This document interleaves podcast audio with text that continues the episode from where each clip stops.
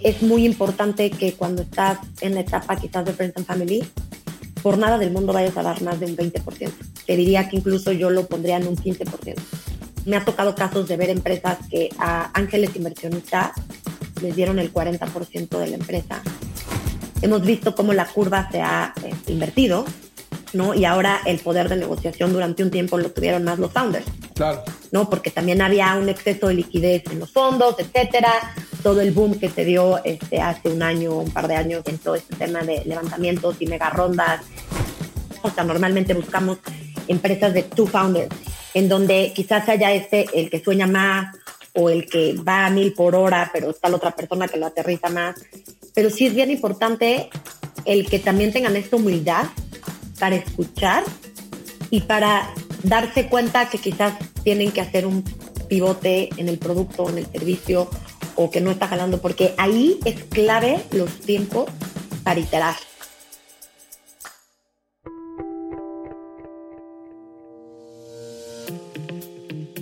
Hola, soy Fernando Trueba y te doy la bienvenida a True Growth Podcast y a este segundo episodio del Deep Dive en el que estamos hablando de Early Stage Investing o inversiones en etapa temprana. Como recordatorio, las inversiones en Early Stage cayeron de 1.5 billones de dólares en Q1 2022 a solamente 200 millones de dólares en el primer Q de este año. Por esta razón, decidí entrevistar a partners de cinco fondos de inversión enfocados en Early Stage para conocer su punto de vista sobre la situación actual de Venture Capital en México y poderte dar una perspectiva completa que te permita crear tu propio criterio y planear al respecto.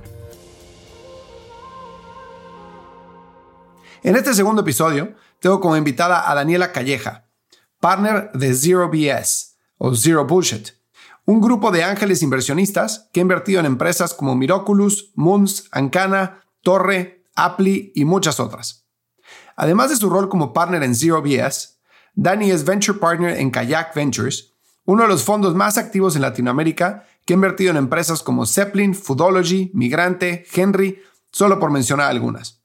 Con Dani voy a platicar sobre el proceso de aplicación para picharle a fondos de inversión, la forma en la que evalúan a las empresas en Zero BS, lo que debe contener un pitch deck en etapa temprana y mucho, mucho más.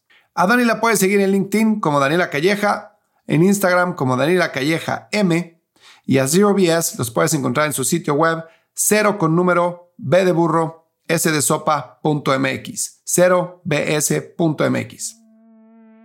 Antes de iniciar con la entrevista, te invito a que vayas a truegrowthco.com, diagonal curso guion medio de guion medio growth y conozcas más sobre nuestro máster de Growth Online, un programa creado por expertos de clase mundial en el que podrás aprender las estrategias y metodologías utilizadas por las empresas de mayor crecimiento a nivel mundial. Cientos de ejecutivos de empresas como Kavak, Justo, Kinio, Dean, entre muchas otras, se han preparado con nosotros. Ve a truegrowthcop.com, diagonal curso de growth y comienza hoy mismo. Y ya que estás por aquí, dale seguir a True Growth en tu plataforma de audio favorita para que reciba los nuevos episodios del podcast en tu feed. Ahora sí, te dejo con la entrevista con Daniela Calleja, partner de Zero Bullshit. Dani, ¿cómo estás? Bienvenida a True Growth Podcast. Me encanta tenerte hoy para platicar. ¿Cómo estás? Hola Fer, todo muy bien. ¿Tú qué tal? Muy bien, muy bien, muchas gracias. Sacudido por todo lo que pasó con Silicon Valley Bank, pero gracias a Dios ya de vuelta en las andadas con el dinero de regreso y, más tranquilo. Oye, ¿por qué no, eh, para que la gente que nos esté escuchando te conozca, tienes mucha experiencia en el mundo de venture capital en diferentes, desde diferentes puntos de vista, ¿no? Con diferentes fondos que has trabajado en tu rol actual en Viva. Pero ¿por qué no nos platicas un poco de, del fondo en el que más activa estás, que es Zero Bullshit? Cuéntame un poquito de qué se trata. Bueno, pues Zero Bullshit somos un fondo super early stage. Invertimos en, en founders que tienen empresas que quizás todavía no encuentran product market fit, sobre todo etapa seed, y les ayudamos justamente a poder tener sus primeros clientes y a buscar ese product market fit. Pero sobre todo, Fer, nosotros somos un grupo de justamente emprendedores, personas que somos como muy afines con el ecosistema emprendedor y que hemos estado en el ecosistema emprendedor bastante tiempo y que sobre todo lo que buscamos es que estos equipos de fundadores tengan una visión grande, que tengan un propósito, pero que sobre todo tengan esta visión grande Y algo que nos caracteriza en Zero Bullshit es que tenemos, después de, escuchar los pitches, en ocho días te decimos si sí te invertimos o no. Entonces somos demasiado rápidos. Ya ahorita me gustaría también este, entrar un poco más en tema de, de toda la historia del ecosistema emprendedor, pero este nombre de Zero Bullshit tiene su razón. Exacto, exactamente. Justo para allá iba. Mi siguiente pregunta era de, o sea, no le pusieron Zero Bullshit al fondo nada más porque sí, ¿de dónde viene el nombre? Cuéntame un poquito más del background. Exacto. A ver, este, varios de los que estamos involucrados en, en, en el fondo somos personas que hemos estado colaborando en el ecosistema emprendedor desde hace mucho tiempo. Te diría que aproximadamente 15 años. Incluso también hay otros founders que son inversionistas del fondo y que además también están como socios en el fondo. Y durante un tiempo, Fer, este, hubo como este tema de bullshit en el ecosistema, ¿no? Este, y no solamente porque, porque alguien fuera a, hacer algo este, o intencionalmente quisiera hacer bullshit, sino que también había mucho desconocimiento de, cómo se manejaba un fondo de inversión, de cómo debían de ser con los founders, de cómo, cómo daban las respuestas, entonces, te diría que hay casos de fondos que incluso no tenían todavía este dinero comprometido, hard commitment, y que ya empezaban a ver a muchas empresas y pues traían esas empresas en el pipeline y no eran claros con ellos durante 12 meses, ¿no? Y había otras empresas, otros fondos que también de repente traían a los emprendedores de un hilo y no les contestaban y no les daban respuesta o se tardaban mucho. Entonces vimos que había en ese entorno algo de bullshit en este ecosistema y por eso es que con esos aprendizajes y con algunos dolores y con algunos enojos y demás, pues dijimos, queremos un fondo que sea libre de toda bullshit. Y este fondo, a mí no me tocó fundarlo, lo fundaron Fede Casas y Leonardo Mirón de, de y Fede de Somos. Eh, luego se incorporó Vincent y se incorporaron también este, un par más como Bernardo también de Legal Mind. Y ya luego fuimos armando un, un grupo de, de varios inversionistas, pero cada uno había tenido una experiencia y ya estaba un poco como cansado de ver todo esto alrededor de un ecosistema y queríamos ser lo más frontales con los emprendedores porque sabemos que eso se valora. Entonces, de ahí nace este, todo este tema de Zero Bullshit. Obviamente los fondos han evolucionado bastante. Tuvimos buenos aprendizajes de fondos en el extranjero, tuvimos buenos aprendizajes de incluso founders que trabajaban en estas mafias de Estados Unidos como PayPal como Stripe, etcétera. Y de ahí nosotros pues logramos aterrizar una tesis que es bastante, digámosle, straightforward, perdón por el spanglish que, que he manejado, pero sobre todo este, ser como centrarnos mucho en los founders, pero también ser muy rápidos en las decisiones porque sabemos que es algo muy importante a la hora de estar levantando capital en estas etapas. Gracias por decir eso. Yo estoy 100% de acuerdo contigo. Yo varios años también en el ecosistema creo que el bullshit todavía sigue en muchos lados, desafortunadamente, ¿no? Y creo que todavía, estoy de acuerdo que menos que antes, estoy de acuerdo que se ha sofisticado muchísimo el, ecosistema, pero creo que todavía hay gente que, que tiene ese tipo de prácticas, tristemente, ¿no? Eh, eh, prácticas como el ghosteo, o sea, de por qué no me dices que no, o sea, por qué no me dices que no vas a invertir y se acabó, o sea, te dejo de estar molestando, dejo de estar perdiendo mi tiempo y tú también, ¿no? Pero ¿por qué tenerme ahí nada más? Porque sí. Entonces, bueno, habiendo pasado por el proceso ustedes, eh, puedo rectificar y puedo decir que sí, que 100% son ocho días y que, este, bueno, confirmar más que nada, ¿no? Que son ocho días y que te dicen las cosas como son, que eso me parece espectacular. Pero algo que me interesó muchísimo, habiendo vivido el proceso ustedes como emprendedor, es que el pitch deck en el proceso que hacen ustedes es súper importante, porque ustedes tienen como muchos eh, fondos, tienen la aplicación en su website, ¿no? Y entonces la verdad es que para muchos fondos, y he platicado con ellos, esas aplicaciones, pues realmente las ven por encimita, ¿no? Y realmente a los que les ponen más atención son aquellos emprendedores que vienen referidos por alguien o que lo conocen o que saben lo que está trabajando. Entonces es mucho más una interacción offline que después, pues mándame el, deck y, y ya lo checamos, a un primer touch que sea directamente subir el deck como es en la aplicación de Zero Bullshit, ¿no?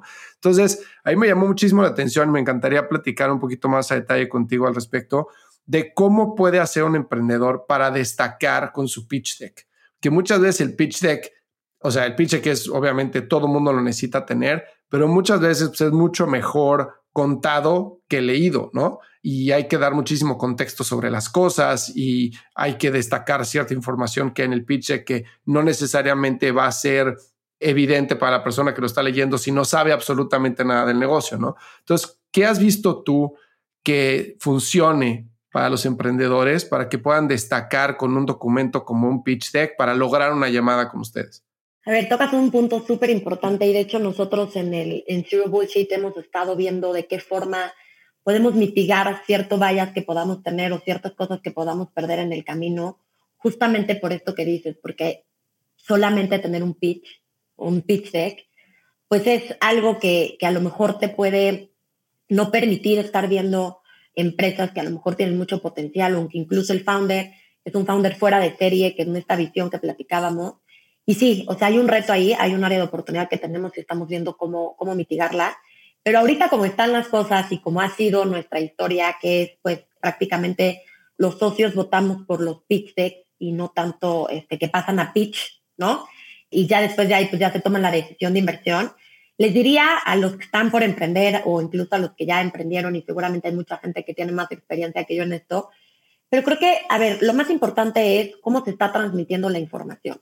O sea, tiene que ser información clara, tienen que dar mensajes cortos, contundentes, pero que obviamente tengan este fondo y que tengan obviamente datos que sean atractivos a ojos de un inversionista, ¿no? No se trata obviamente igual lo mismo tener bullshit, pero sí que haya como mucha claridad en la información y que haya como este un poquito, digamos, storytelling, en el sentido que haya información que no puede faltar. Algo que no puede faltar, por ejemplo, es pues prácticamente en, en una frase, el otro día este, estaba muy, muy, de moda el tema del elevator pitch, ahorita ya, ya pasó al tweet pitch, ¿no? Que es en casi casi 250 caracteres, cuenta qué es lo que hace tu empresa y cómo solucionas un problema.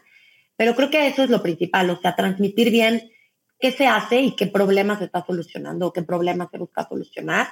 Poder dejar claro el tamaño de mercado para eso, el tamaño de mercado acotado también obviamente si es una empresa regional o si es una empresa local o si es una empresa que incluso tiene un alcance global, poder dejar claro como que es una oportunidad grande, poder dejar claro también por qué este, tú estás haciendo las cosas 10 veces mejor, por qué tú estás teniendo este competitive advantage, este edge advantage dentro de tu negocio, por qué estás dando esta solución que brinda un servicio o un producto que supera lo que existe actualmente en el mercado, ¿no? Y, no, no importa que tengas competencia, tampoco se busca el hilo negro. Hemos recibido como muchos decks que de repente tienen la gran solución biotecnológica y mucho tema de investigación y demás. Son decks buenos, son, son empresas que, que obviamente vemos, pero creo que la clave está en que puedas tener data de por qué pretendes hacer esto 10 veces mejor o por qué puedes hacerlo mejor.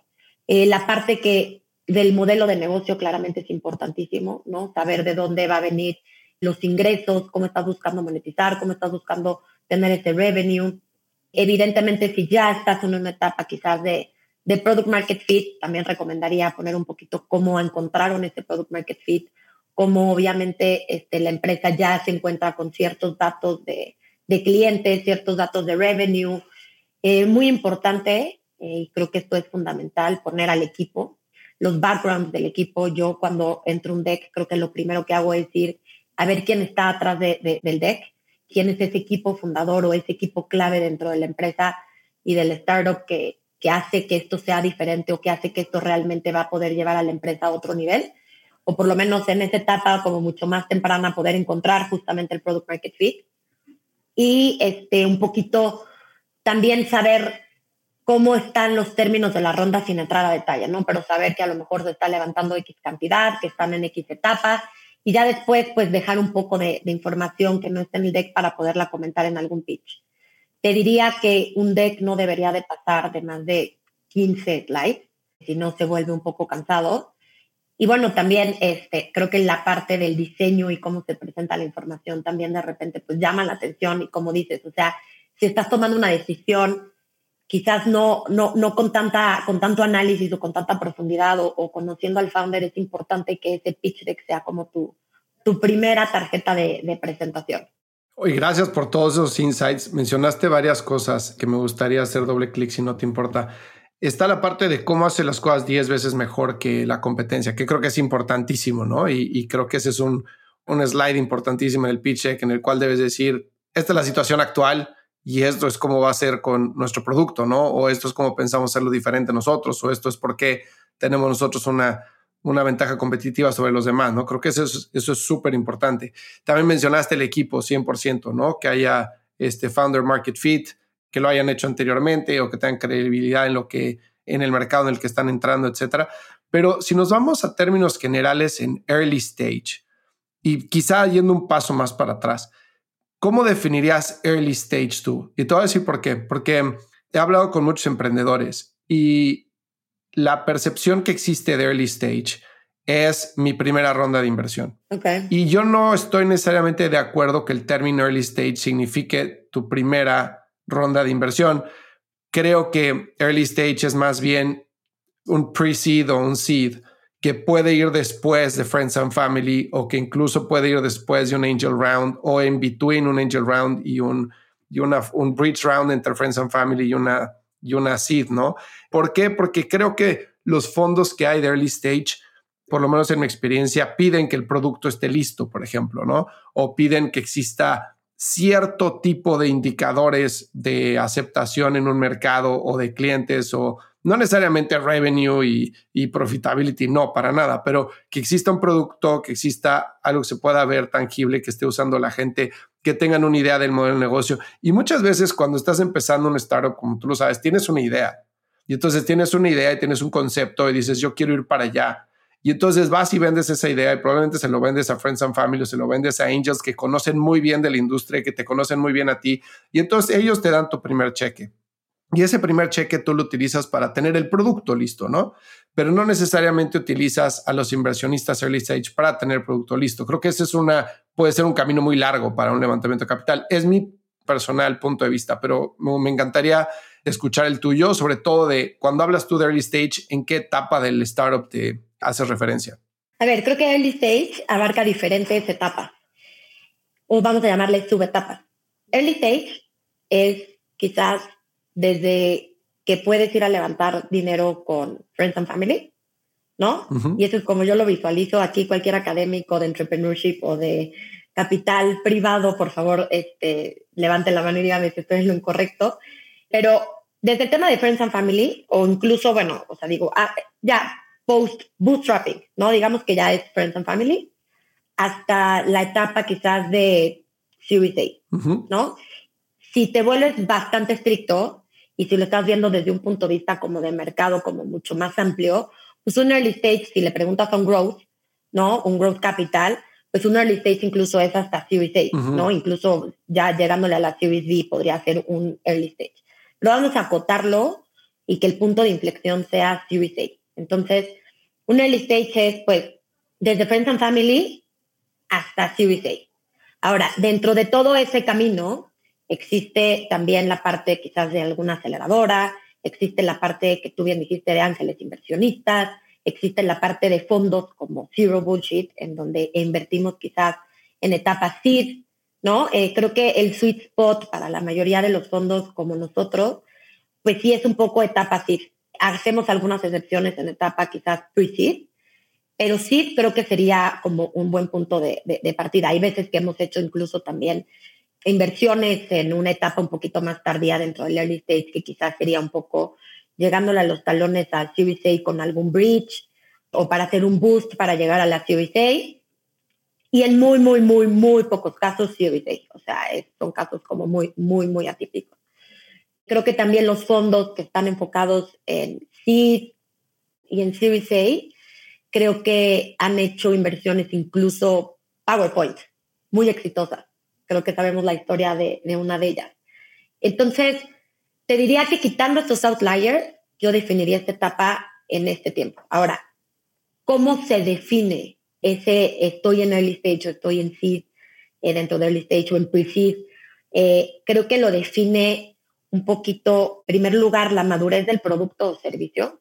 O sea, en qué etapa de, de desarrollo te encuentres del producto. Y creo que es muy straightforward el decir, oye, me encuentro desarrollando, ah, predesarrollo del producto, desarrollando el producto o ya me encuentro en una etapa piloto, prueba piloto del producto, o ya estoy haciendo estas primeras pruebas con clientes, con early adopters, y ya de ahí pues es cuando empieza todo el camino y este gran camino que es de empezar a iterar el producto, empezar a poder ganar el, eh, alcanzar el product market fit y luego alcanzar el go to market fit, ¿no?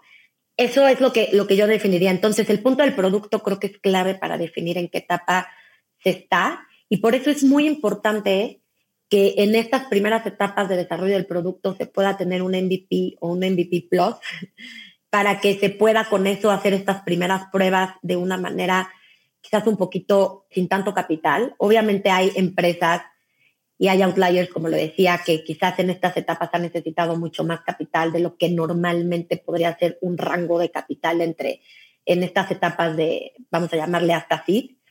Entonces, creo que eso lo va a determinar el tema de la etapa del producto. La otro tema que lo va a determinar es un poco el monto de capital que también estás levantando, ¿no? Y vamos a quitar los outliers. Entonces, pues hay ciertos rangos que van yendo con el tamaño de los fondos, con el tamaño de inversionistas que están en ese fondo, con el tipo de tesis que tiene ese fondo. Muchas veces los fondos de early stage pues hacen un poquito más de spray and pray, digámoslo así, ¿no? Con sus excepciones. Pero te diría que, que eso es otro este, como importante punto que determina la etapa.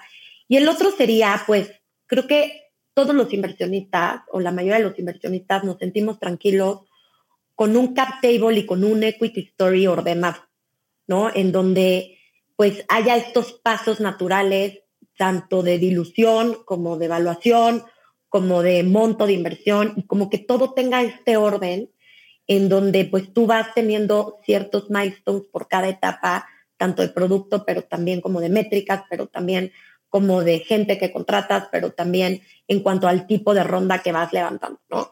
Entonces, te diría que esos serían los, los tres puntos que, que, determinan, desde mi punto de vista, la etapa en la que tú estás de early stage. Y este último punto que tocaste es importantísimo. Eh, si no te importa, me gustaría hablar más a detalle del orden del levantamiento, ¿no? Como bien mencionaste, un cap table ordenado que tiene que el levantamiento de capital está unado o linkeado a milestones, en donde yo levanté este dinero, esto fue lo que hice, ¿no? Y después este dinero lo levanté para esto, porque hay muchos emprendedores que yo he visto que están como en el negocio de levantar dinero, o sea, es levantar capital, levantar capital, levantar capital, pero realmente creo que todavía hay una percepción errónea de que el éxito está en el capital que levantas, cuando realmente mientras menos capital levantes, eres más exitoso porque menos necesita tu empresa para crecer, ¿no? Entonces puedes generar más, más rentabilidad con el capital que tienes. Entonces, ¿cómo verías tú y esto lo platicamos tú y yo cuando eh, hablamos sobre la empresa que estoy haciendo. ¿Cómo verías tú una ronda normal de levantamiento en early stage en términos de cuánto quiero levantar contra cuánto voy a dar de equity? Que está la regla del normalmente del 20-25%, ¿no? Entonces, si quiero levantar un millón, entonces es porque estoy poniendo probablemente una evaluación de 5, ¿no? Probablemente sería una regla de dedo, pero ¿cómo lo verías tú? en términos de cuánto quiero levantar, cuánto voy a dar de equity, en qué me voy a enfocar, eh, qué debo de hacer después, etcétera. A ver, creo que si tocas un punto, o sea, hay ciertas reglas de dedo, ¿no? Que, que ya están incluso un poquito más como estandarizadas o adoptadas por el mercado, tanto por parte de los inversionistas como por parte de las empresas o de las startups. Yo te diría que hay pues ciertas reglas, ¿no? O sea, a ver, es muy importante que cuando estás en la etapa quizás de Friends and Family, por nada del mundo vayas a dar más de un 20%. Te diría que incluso yo lo pondría en un 15%.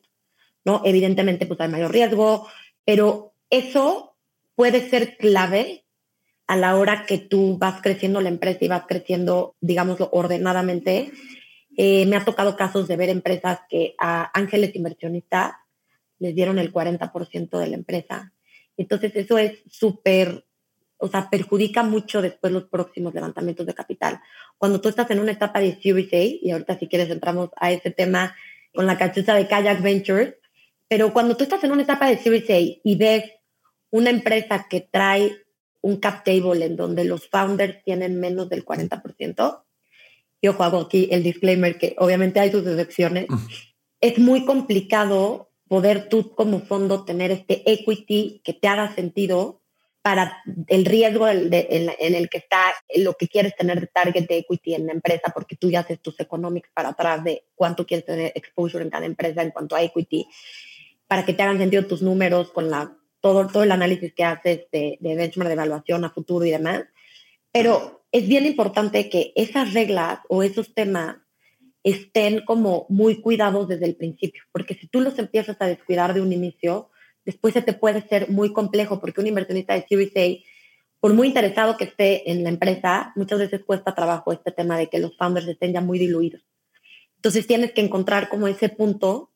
Ahora, tampoco te puedes ir al extremo de estar cuidando todo el tiempo el equity de los founders, ¿no? O sea, creo que hay que encontrar como este balance, como todo en la vida.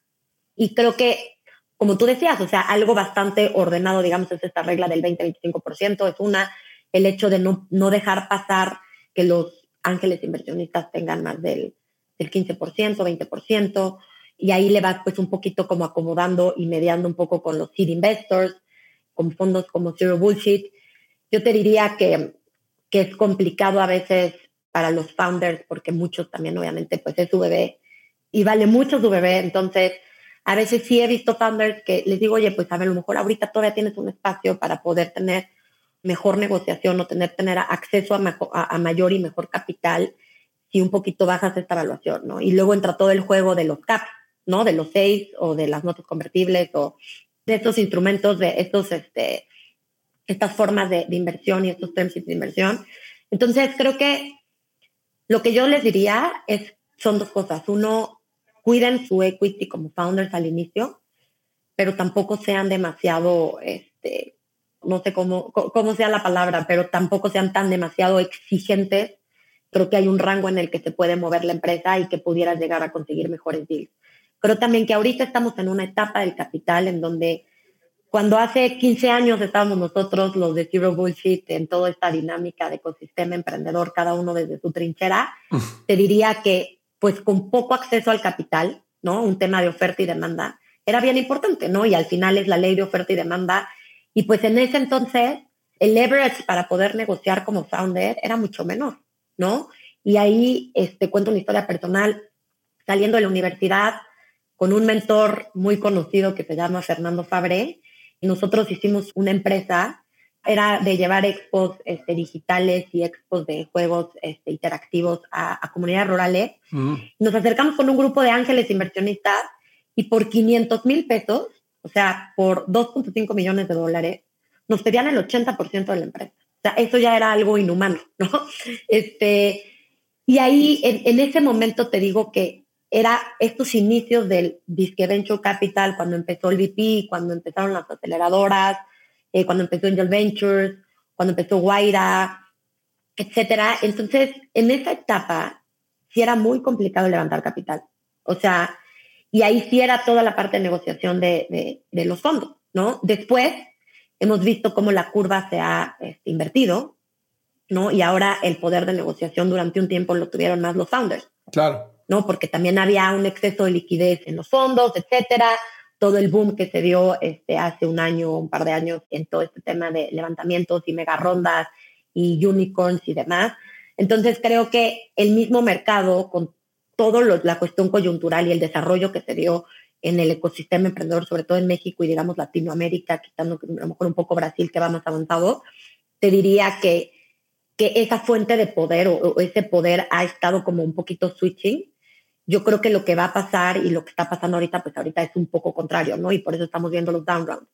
Lo que va a pasar es que se va a llegar a estabilizar, ¿no? Y como todo va a tener sus ciclos y va a tener, pero obviamente ya dentro de un rango mucho más acotado y no tan dispar como lo llegamos a ver en algunos puntos de hace algunos, algunos años y cuando estaba empezando todo, todo el tema del venture capital. Creo que ya estoy entrando a profundizando en los temas, pero no, está perfecto. regresando al punto de, de este tema de ordenar, sea, sí es bien importante que también se vea el tipo de inversionistas que quieres tener en tu cap table, ¿no? Porque también por ahí todos seguro conocemos historias de terror y también que sea un capital, como te decía, ordenado con ciertos rangos, pero que tampoco tú como, como empresa en un momento tan temprano te pongas tampoco tan exigente, ¿no? Y creo que puedes jugar ahí un poco más con el tema de, de los caps y eso, ¿no? Entonces, esos serían como prácticamente mis consejos, ni, ni, muy de un lado ni muy tampoco del otro, pero sí hay cosas clave que, que se tienen que, que cuidar. Y en ese sentido, ¿qué debe de buscar un emprendedor en un inversionista en early stage? ¿En qué debe de fijarse? A ver, o sea, al final, y esto es una, una, una frase quizás muy cliché en el, en el, ecosistema, ¿no? Pero al final es un, digamos, matrimonio. Tienes que buscar pues, un socio, tienes que buscar alguien que, que realmente veas que va a estar para ti en las buenas y en las malas, que realmente veas que tienen esta misma, digamos, visión, que tienen este acceso y este network importante para acceso a futuras rondas de, de capital con otro tipo de fondos. Eh, esas son cosas este, como quizás un poquito clave, ¿no? Este, quizás son cosas y hay muchos, muchas este, como encuestas que se han hecho. De hecho, hay una encuesta que, que se hizo muy chistosa. Ahorita la encuentro en donde le preguntaban al inversionista qué es lo que creía que los founders buscaban en los inversionistas, ¿no? Y le preguntaban a los emprendedores realmente qué era lo que buscaban en los founders. Y hay cosas que eran, o sea, el inversionista a lo mejor creía que X característica era lo más top y el founder la verdad es que eso no lo valoraba tanto. Por ejemplo, los fondos, lo que decían este, que era como más importante, lo que ellos creen que es lo, lo más importante que consideraron los, o que consideran los emprendedores para seleccionar a un inversionista, es que se haya tomado tiempo de conocerlo y de generar esta relación en una etapa más temprana. Y el primer lugar que pusieron los, los founders es en este tema de alineación de la visión y propósito, que era lo que decía, o sea, al final quieres tener a un, a un este, partner, a un inversionista que comparta tus mismos valores, que comparta tu mismo propósito, tu misma visión, porque creo que al final puedes tener disparidad en diferentes temas, pero cuando se comparten estos mismos valores o visión y propósito, creo que ayuda mucho a que los buenos momentos y los malos momentos y los retos y las oportunidades que se tengan en un futuro se puedan abordar desde la misma, digamos, trinchera o desde el mismo lugar, se vuelve mucho más empático el tema y aunque después hayan ciertos detalles que se tengan que, que madurar o que haya discrepancias, al final la esencia es sólida, ¿no? En cuanto a compartir esto. Y luego lo, lo, lo segundo, decía, este, los VCs creen que es este, la parte de reputación del fondo y la marca y los founders lo que dicen es como este acceso a un network importante para, para poder tener pues estos contactos comerciales, estos contactos de alianzas. Y la última es, los founders decían química con el socio del, del fondo. Creo que eso es bien importante porque esta parte de tener como a este se vuelve pues tu coach, se vuelve un poco como este aliado, se vuelve incluso a veces pues tu amigo y tener esta persona y tener esta química también es una parte que aceita muchísimo todos los caminos que, se puedan llegar a tomar y los retos que se puedan llegar a, tener. Entonces creo que en la que coincidieron, porque justamente el tercer lugar de, los VCs es acceso a un, a un network relevante. Mm. Te diría que en esas tres coincidieron en el, en el top tres. Eso te diría que, que como founder para mí sería fundamental para poder este, escoger un, un socio. ¿Y cómo es esta relación? Ahorita mencionaba, se convierte tal vez hasta en tu amigo. ¿Cómo es la relación de un inversionista early stage con un emprendedor? Es un tema de, obviamente todas las relaciones pueden ser diferentes, ¿no? Y hay quien marca más su distancia que otros, pero es un tema de hablar diario, es un tema de hacer updates cada tres meses, es un tema más llevado por el emprendedor hasta donde el emprendedor quiera o llevado más por el inversionista hasta donde él necesite. ¿Cómo lo ves? No, a ver, te diría que a ver, hablando desde Zero Bullshit, te diría que nuestra relación es hasta donde el emprendedor quiera. O sea, nosotros nos involucramos hasta donde ellos nos, nos digan que nos quieren involucrados en términos de agregar valor. Creo que también por esta cuestión de química, quizás cada partner va agarrando más relación con alguno de los partners o va teniendo más conversaciones y se va volviendo quizás un poquito más cercano. En, en, fondos que quizás abarcan early stage, o sea, digámoslo un poquito C y Series B, ¿no? Creo que también los fondos han ido madurando en cuanto al compliance que tienen que tener con sus propios inversionistas y con sus propios LPs.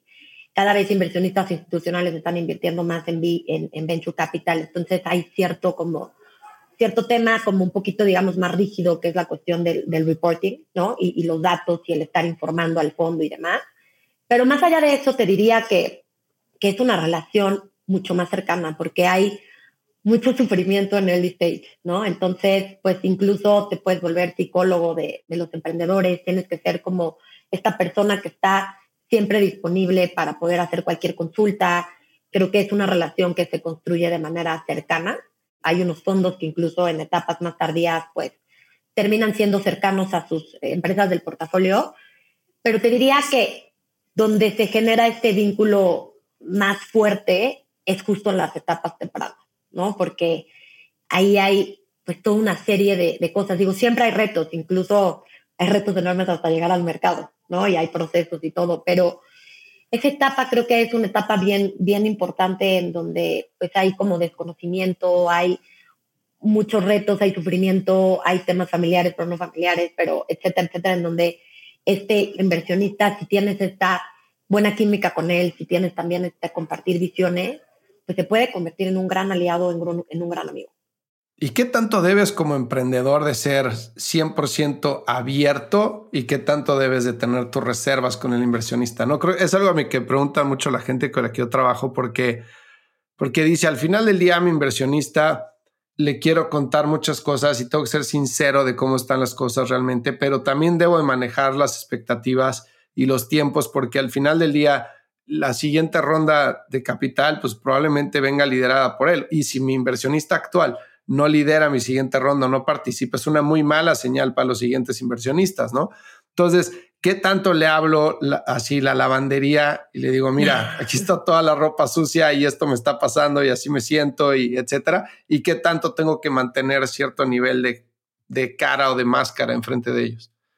Híjole, eso es un punto súper importante. O sea, creo que, a ver, siempre tiene que haber transparencia. Eso es fundamental. Transparencia en datos, transparencia en muchas cosas. Pero quizás hay cierta reserva que entiendo que, puedan tener los, emprendedores.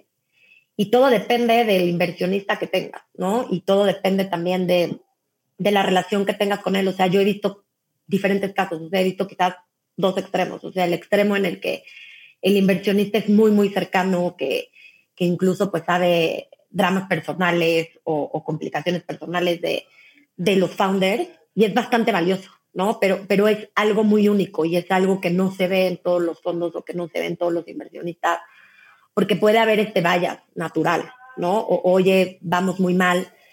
Yo te diría que la premisa es siempre estar informando porque el inversionista, y vamos a hablar de un inversionista bueno, un inversionista que comparte esta visión, que comparte estos valores, siempre va a querer, o por lo menos la escuela que yo tuve que siempre vas a querer sumar, siempre vas a querer ver cómo apoyas, cómo ayudas, y hay veces que incluso se ha podido prevenir problemas gracias a que hiciste un, un disclosure con, con, tus inversionistas de algún tema importante que a lo mejor te daba pena contar o a lo mejor dices, oye, es que van a pensar pésimo de mí como inversionistas y que se pudieron prever muchas cosas. Entonces, yo te diría que la premisa es ser transparente, ¿no? Ahora ya, si, si quieres drama y quieres llorarle a tu inversionista, ya ese es otro tema, ¿no? Pero, pero creo que es bien importante este tema de transparencia. Es bien importante también ver cómo, como inversionista, tú también ves cómo solucionan los problemas y los conflictos los, los founders, ¿no? Y yo te diría que que desde conflictos entre ellos y demás, este, muchos inversionistas que, conozco han pasado por eso y más bien creo que la, la, premisa debería ser también para el inversionista fijarse en cómo se solucionan los problemas y cómo existió esta apertura y esta confianza. Pero regresamos. Eso es porque escogiste un buen inversionista, que no siempre pasa, ¿no? No siempre pasa que hay esta química. Y digo, no porque quizás haya, o quiera catalogar yo buenos y malos inversionistas, pero hay inversionistas que quizás son más afines a ciertos valores que otros ciertas formas de manejar las cosas.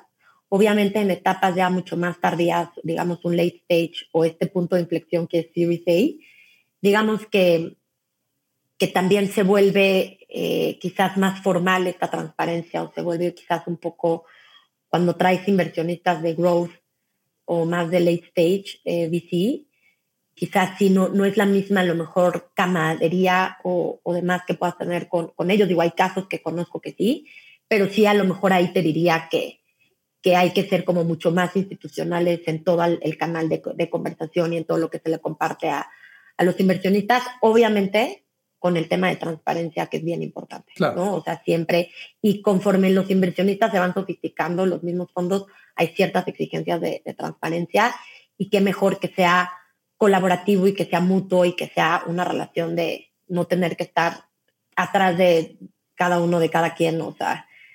Entonces sí, o sea, es importante cuidar, ir cuidando las relaciones, pero también esas relaciones van madurando y también las diferentes etapas va viendo diferente tipo de, de inversionistas, ¿no? También me ha tocado, pues también desde Los Ángeles inversionistas, también la relación ahí es, es diferente. O sea, no sé, es, curioso porque vas teniendo diferente relación en cada etapa y también cada inversionista de cada etapa es diferente. Sí, claro, ahí estoy 100% de acuerdo. O sea, nosotros con Los Ángeles que tenemos es de WhatsApp, o sea, todos los días y de miles de cosas, ¿no? O sea, desde cosas del negocio hasta situaciones externas, hasta cómo estás, hasta este, nada más tocando base, eh, en que te ayudo, hasta chistes, o sea, lo que sea, pues es una relación realmente muy cercana este, con todos los ángeles, ¿no? Creo que en mi experiencia emprendedor ha sido así. Y estoy de acuerdo que mientras más crece la empresa, pues se vuelve más institucional, más corporativo, obviamente, y no que tenga nada de malo llevar una relación de, de camadería, pero creo que es más difícil, ¿no? Porque ya hay pues mucha más gente involucrada, etcétera, ¿no? Oye, ¿y qué característica, aparte de la transparencia, que fuiste muy clara con eso, ¿Qué característica buscan ustedes como inversionistas en early stage en un emprendedor, en un CEO?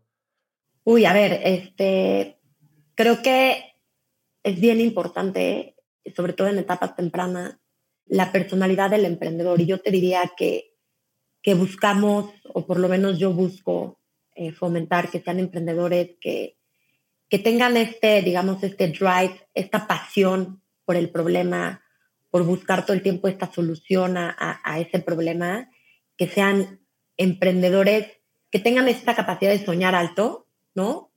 pegado a una visión, pero que también tengan esta habilidad de eso aterrizarlo y ponerlo de manera muy, digamos, ordenada, o al principio no es tan ordenado, pero por lo menos que se intente de una, una manera de, de llevar la empresa como mucho más aterrizada, siempre persiguiendo ese sueño y no dejando de lado el sueño y la visión, pero también enfocado en, la operación y sobre todo muy, vamos a llamarle quizás, obsesionado con su producto, con la solución. Y ojo, en esta etapa es bien importante que se tenga también esta capacidad de darse cuenta cuando algo no está jalando o cuando se tiene que pivotear. Entonces, si buscas a alguien que quizás tenga, y no necesariamente una persona lo tiene que tener, lo puede tener el equipo, ¿no? O sea, normalmente buscamos empresas de two founders o more than two founders, ¿no? En donde quizás haya este, el que sueña más o el que va a mil por hora, pero está la otra persona que lo aterriza más. Pero sí es bien importante el que también tengan esta humildad para escuchar y para darse cuenta que quizás tienen que hacer un pivote en el producto, en el servicio o que no está jalando, porque ahí es clave los tiempos para iterar.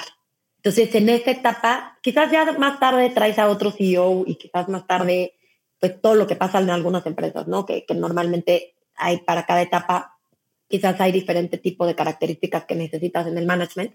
Me ha tocado ver en muchísimas empresas y sobre todo ahorita que va madurando más todo el tema de, de VC y de startups que ya se convierten en empresas ya más grandes. Pero sí es bien importante que se pueda tener esas dos dos partes del emprendedor y, humildad me refiero también a humildad para aceptar que puede escuchar, que puede escuchar otras opiniones, que no está tan obsesionado. O sea, por un lado sí buscas esa obsesión, pero por otro lado esta flexibilidad o esta humildad de, de, poder aceptar que algo se tiene que cambiar, de poder escuchar a tus mentores, de poder escuchar a tus inversionistas, es bien importante como ese tema. Y yo te diría que, que sí buscar gente que tenga un propósito, alguien íntegro, con los mismos valores, este tema de transparencia, que tú como emprendedor al final vas a construir un equipo de clase mundial, ¿no? O sea, y lo que quieres también es alguien que tenga esta capacidad para poder construir este equipo, atraer gente, atraer gente con, con o sea, este talento clave para, para, para, la empresa. Y pues este, este emprendedor pues tiene que tener o, buscas que tenga estas características. ¿Y cómo identificas todo eso en un proceso de, de selección? Híjole. porque son tres, cuatro llamadas. Te diría que es raro, o sea, es raro porque habemos muchos dentro de Zero Bullshit que hemos estado tanto con emprendedores o que hemos estado conviviendo tanto con emprendedores, incluso los mismos emprendedores que conviven con otros emprendedores y conviven con ellos mismos, que hay emprendedores que tienen ese no sé qué, que sabes qué es.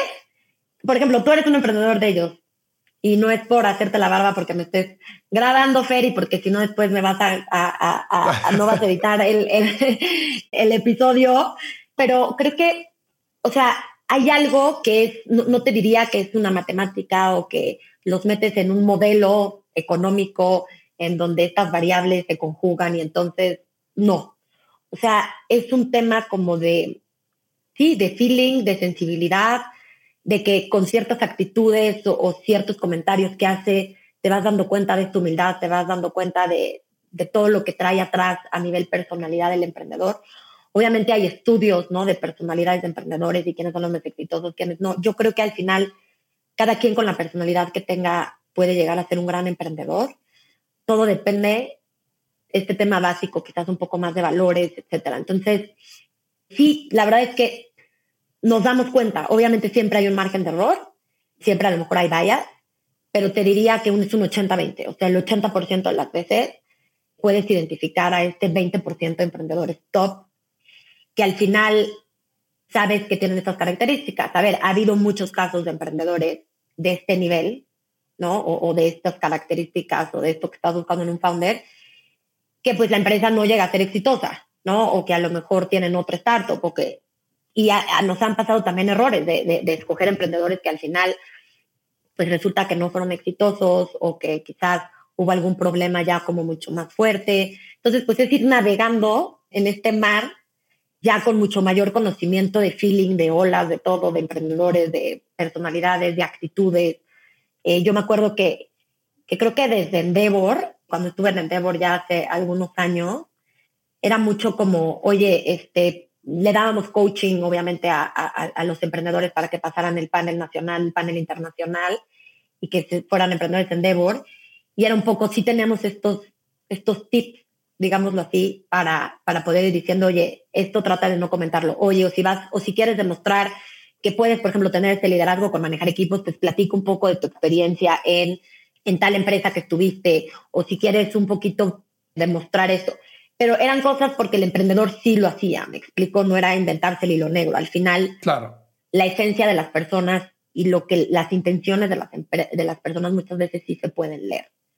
Entonces, no, obviamente no se trata de bullshit, sino todo lo contrario, zero bullshit.